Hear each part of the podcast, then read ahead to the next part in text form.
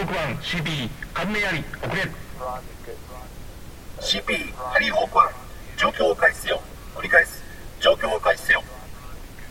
ハリーホーク1 CP 状況開始状況開始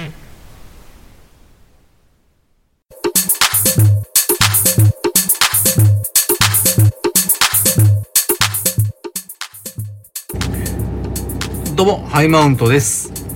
えー前回と前々回ですね、天王寺アップルクラブタックの副代表である大道さんをお招きしていろんな話をさせていただいたという回をお送りしました。えー集まれ動物の森の話に始まって、楽天モバイルの関連の話、えー主に楽天ミニからの話を広げていったんですが、えーそういう話からですね、まあその中に、えーちょいちょいとなんか関係してるようなしてないような話を織り交ぜながら、えー展開させていただきました。まあ、私がですね、あまりこういう対談形式のやり方に慣れてないというのもあってですね、えー終始大道さんに引っ張っていただくという感じで番組を進めさせていただいたんですけども、えー本当にもう感謝しかないという感じがしています。で、今回ですね、えー実は最近ちょっと田舎の方に帰省することが増えてまして、まあ、今回もですね、その帰省から、えー自宅の方に今帰ってる最中で、えー録音をしています。で大道さんとの対談をですね、えー配信した後タッポッドキャストの、えー北尾姫からですね私呼ばれてないぞと いうことを言われてるというのをちょっと番組の方で耳にしましたのでちょっと、えー近い機会が合えばですねお呼びしたいなというふうに思うんですがちょっと言い訳をさせていただくとですね、えー今回その大道さんにお願いしたのもですね割と急な話でですね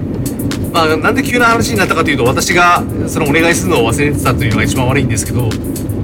まあ、大東さんが実行委員会トップをやられてるあの augm 大阪というのがですね、え6月の27日に、えオンラインで開催されました。ではそれが終わってからですね対談の方もですねお願いしようかなというふうにはもともと思ってはいたんですがうちの身内がなくなりましてその関係でですねちょっとバタバタしてるというのが今あってそれでお願いするというタスクを忘れてしまったというのがあります。でふと気がついてですねあお願いするの忘れてると思って大道さんにお願いをして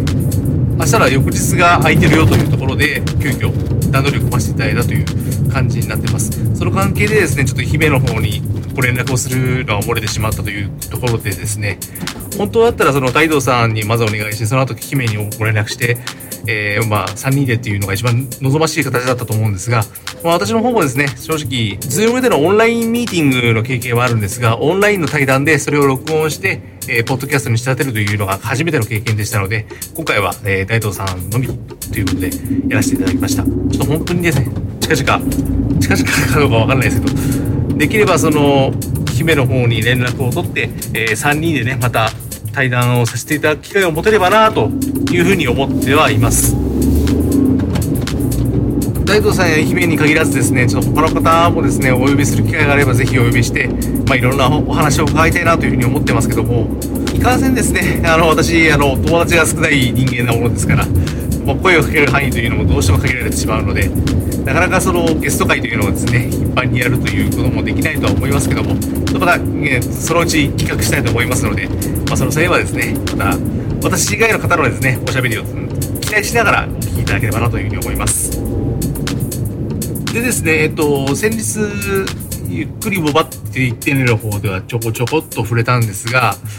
最近ですね、えー、任天堂スイッチのですね、えー故障問題というものをいろいろと、えー調査をしています。なんでかというと、まあもちろん私が今、あ集まれ動物の森にハマってるからというのが一番だとは思うんですが、もともとですね、そういう電子機器を触るというのが結構好きな人間なものですから、まあスマートフォンをいじるようになったのももちろんその流れですし、まあスマートフォンに限らずいろんな電子機器を今まで触ったり、えー まあバラしたり、まあいろんなことをやっておりました。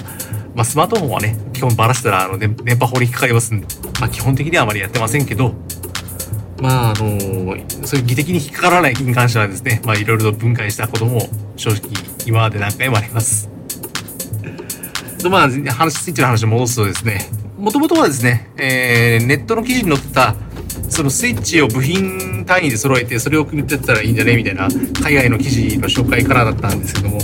まあ、これってさすがに技術的にちょっと怪しくねえかっていうところのですね、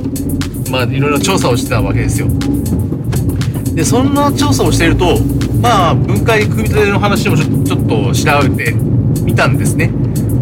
そうすると、まあ、スイッチのこういう故障が多いよっていうのがだんだん見えてくるわけですよ。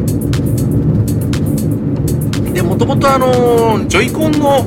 えー、アナログのスティックの反応が悪くなるとかですね、勝手に動くとか、そういう不具合に関しては、以前から聞いたことあったんですけど、本体側の不具合っていうのをですね、ちょっと今回いろいろと調べてまして、まあ一番多いのは基本的にやっぱり熱に起因する不具合ですね。そういうのが多いなというのが分かってきました。で昔よくあのグラボとかでもありましたけど、あの熱で収縮を繰り返すことで、そのハンダにクラックが入って、それで不具合を起こすっていうのはやっぱりスイッチもあるみたいで、基板のリフローという、えーまあ、処理があるんですけども、均一に熱をかける機械にかけて、その熱、熱でハンダを溶かして、そのクラックが入った部分を修復するという、ま、ざっくり言うとそんな感じの処理があるんですけど、それを行って基板を修理するというのは結構昔からその、まあ、グラボとか、グラボとかメインボードとか、まあ、マザーボードとか、そういうところにあったんですけど、どうやらですね、その、ニンテンドースイッチでもやってる人がいるらしいというのを見て、ちょっとその動画を見て笑っちゃったという 感じもあります。いろんな技的的な問題とか、まあ、そういういろいろありますけど、そういうのはちょっと汚れ、まあ、あんま置いちゃいけないんだろうけど、まあ、今回はちょっと汚れを置いて、まあ、こういうふうにね、そのいろんな不具合があるんだというところ自体を、まあ、知っておいた上で、まあ、機器を使うというのはですね、まあ、弱点を知る、知ると運用も変わってくるというところで、まあ、いろいろと、それは有意義なのかなと思いながらやってます。で、あとはですね、その、で、ついでにその、フリマアプリとかですね、あとヤフオクとか、そういうところでその中古品の値段とかも調べてたんですけども、まあ、値段はね、まだ相変わらずスイ、ニンテンドスイッチの中古品が、えー、こう、高値推移してるというところで、まず、以前に比べたら多少マシになりましたけど、それでもやっぱりまあ高いなという感じがしますね。で、えー、ジャンク品の方もですね、もちろん見るんですけども、やっぱりその、熱でやられたんだろうなというふうに思われる故障内容とか、電源が入らないとか、充電ができないとか、そういう、え、不具合、えー、関係が結構あるなというのが気がつきました。で、同時にですね、多いのが、やっぱ水没なんですよ。水没こんなに多いんだと思って、なんで水没こんなにするのかなと思ったんですが、まあ、そのトイレとかね、その風呂場で落とすっていうのはやっぱもちろんあるんですけども、ひょっとすると、その子供がなんか水遊びしてて、そこでぶっかけちゃうっていうのがあるのかなと。あとはやっぱりそのテーブルとかでやってて、そのお茶こぼしたりとかですね。そういうのはもちろんあるんでしょうけど、思ってた以上にその水没故障が多いなというところでびっくりしています。で、しかもね、ニンテンドースイッチ全然防水機能ないんだというところも重ねてびっくりしてます。で、任天堂のハードというと、なんか、とにかくアホみたいな頑丈っていうイメージがあってですね、その昔あの初代ゲームボーイなんかですね、私はあの目の前でですね、えー、ブロック塀に叩きつけられるのを見てるんですよ。それでも、なんともなくピンピンしてた。まあ、側に傷はいきますけどね。側に気づいて以外はもうピンピンしてたっていうのを見たりとかですね。あと、あの、ゲームキューブはドンキとか言われているのを、まあ、見てきてるので、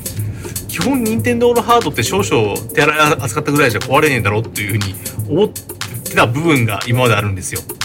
で、それに対してその、まあ、プレステの携帯機とかですね、PSP とか、えっ、ー、と、まあ、PS ビータとか、そこら辺はそれに比べるとちょっと華奢なのかなというふうに思ってたんですね。ところが、まあ、今の任天堂スイッチ、意外にそういう意味では脆いというのが あってですね、まあ、ちょっとびっくりしちゃったんですけど、ただですね、最近ちょっと実はその任天堂スイッチも触ってるんですね。で、そのスイッチを触ってみたら、確かにこれは、まあそうなのかなというのをだんだん今感じてきてます。まあね、やっぱちょっと昔のその任天堂のハードに比べるとちょっと華奢なんだろうなと。ただ、その中に入ってる機能というのがですね、まあ、だんだんその精密化してますんで、えー、まあ CPU もですね、まあ NVIDIA のテグラシリーズをベースにしてますし、そこに Wi-Fi 機能とか Bluetooth の機能とかも入ってますし、まあ、そのそれをもちろん冷却するヒートシンクだ、ね、冷却ファンだっていうのも入ってますし、で、そこに、えー、大容量のバッテリーも入ってる、えー、で、液晶も入ってる、タッチパネルも入ってると。だったら、まあ、しょうがねえだろうな、というふうに、まあ、思いはしますけどね。まあ、ススマートフォンのちょっと大きい、まあ、タブレットぐらいのもんですから、サイズ的にも。だからまあ、しょうがないだろうなと思いつつ、子供に使わせるには結構高価で華奢になっちゃったな、というふうには思います。その意味ではですね、なんかスイッチライトの方がむしろ、えー、子供に使わせるにはちょっと安心できるなという気もしますね。やっぱりね、あの、ジョイコンの分離機能をオミットした関係で、筐体設計自体がガチッとしてるように感じるんですよ。そういう意味では、まあ、スイッチよりは多少手荒に扱っても大丈夫そうだな、というイメージがありますし、まあ、その手荒に扱っちゃダメですよ。扱っちゃダメなんだけど、まあ、その中でも比較的、ちょっと安心感があるかなという感じがしますね。まあね、あの、普通にの、まあ、スイッチのジョイコンつけて持ってると、ジョイコンの部分がたわむんですよね。まあ、そのジョイントの部分がすごく気になっちゃうんですよね。それが、スイッチライトになるとそれがないので、もちろんそのライトになるとその重量も軽いですから、そういう意味ではね、ちょっと安心感があるかなと、もう、あ、本当の意味で携帯機らしい携帯機だなというふうに思いました。まスイッチはね、その携帯機機能はありますけども、どっちかって言ったらやっぱ据え置きハードの延長線上の、あの、設計しそうなのかなというふうに思いますね。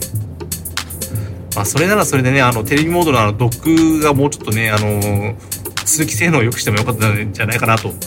いうふうに思いますけど、まあ、そういう意味ではね、ちょっといろいろ設計的に見た意味での不安っていうのは、やっぱりちょこちょこっとありますね。